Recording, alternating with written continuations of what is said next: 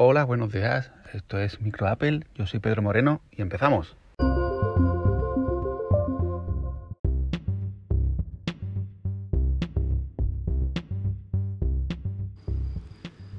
Ya tenemos nuevos cacharritos de Apple. Eh, el iPad, ya tenemos iPad de nueva novena generación. Eh, el iPad creo que, canta menos que el iPhone al no llevar eh, los números. Creo que con el iPhone perdieron la oportunidad en el 10 con números romanos de haber hecho un cambio de, naming, un cambio de nomenclatura. Pero bueno, con el iPad, al ser su generaciones, bueno, pues el iPad, ¿no? De 2020, de 2021, de 2019, la verdad es que bien. Eh, lo típico, más potencia, más batería, mejor pantalla, eh, lo de siempre. La verdad es que el iPad es un producto creo que ya suficientemente redondo y creo que poco más se le puede, se le puede pedir. Mejorando cámaras, mejorando... Y, la verdad es que bien. Eh, el iPhone, iPhone 13, pues la verdad es que no nos hemos llevado ninguna sorpresa. Se hablaba de una pantalla LPTO que pudiera estar siempre encendida y demás, y al final nada de eso. Lo más sorprendente eh, para mí quizás es la cámara del Pro, porque otra vez tenemos cuatro modelos, el Mini, el 13, el 13 Pro y el 13 Pro Max, cuatro modelos. Entre el Pro y el Pro Max esta vez no hay diferencia.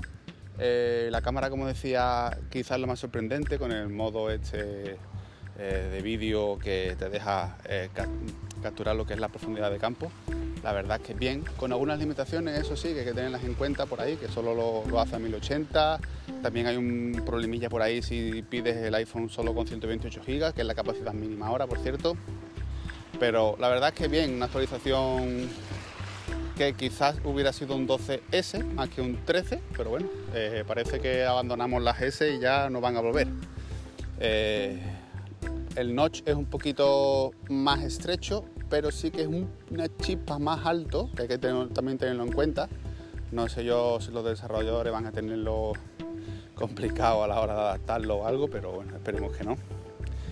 Y más batería, no mucha más, pero sí que más batería, en procesador nuevo, el A15, más rápido, eh, mejores cámaras, como hemos dicho, y demás. Pues lo de siempre por fuera es prácticamente idéntico y dicen que es el más resistente que, y demás, pero yo lo sigo viendo muy frágil, la verdad, en, las fotos y en los vídeos. Esperemos que, sea así. En los vídeos la verdad es que lo tiran al suelo, lo mojan, no, sé yo, no sé yo.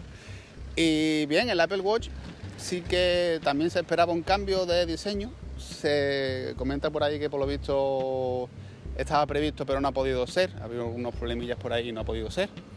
Pero al final es prácticamente igual, solo varía un poco la pantalla que llega un poquito más al filo, que por lo visto se ve desde, desde canto, se ve también un poco la pantalla.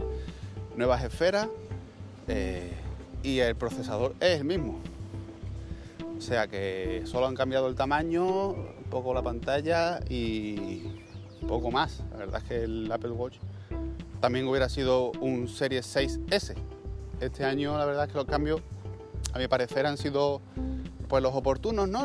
Los, que hay que hacer, ¿no? Para un lavado de cara de, año a otro, pero la verdad es que son modelos S. Eh, me imagino que el año que viene habrá cambios mayores y, quizás, bueno, si algo funciona, pues quizás no tocarlo mucho. La verdad es que eh, a, Apple le está funcionando bien eh, la jugada, ¿no? De, todos los años actualizando un poquito y la verdad es que todos los años quiere tener lo último, pero bueno, creo que el que tenga, por ejemplo, un 12 o, un 11 no verá tampoco mucha necesidad de, ese cambio más allá de alguien que, por ejemplo, se dedique exclusivamente a grabar vídeos o alguien que se dedique a, hacer fotos.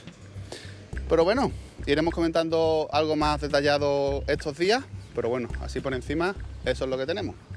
Y nada más, hasta mañana.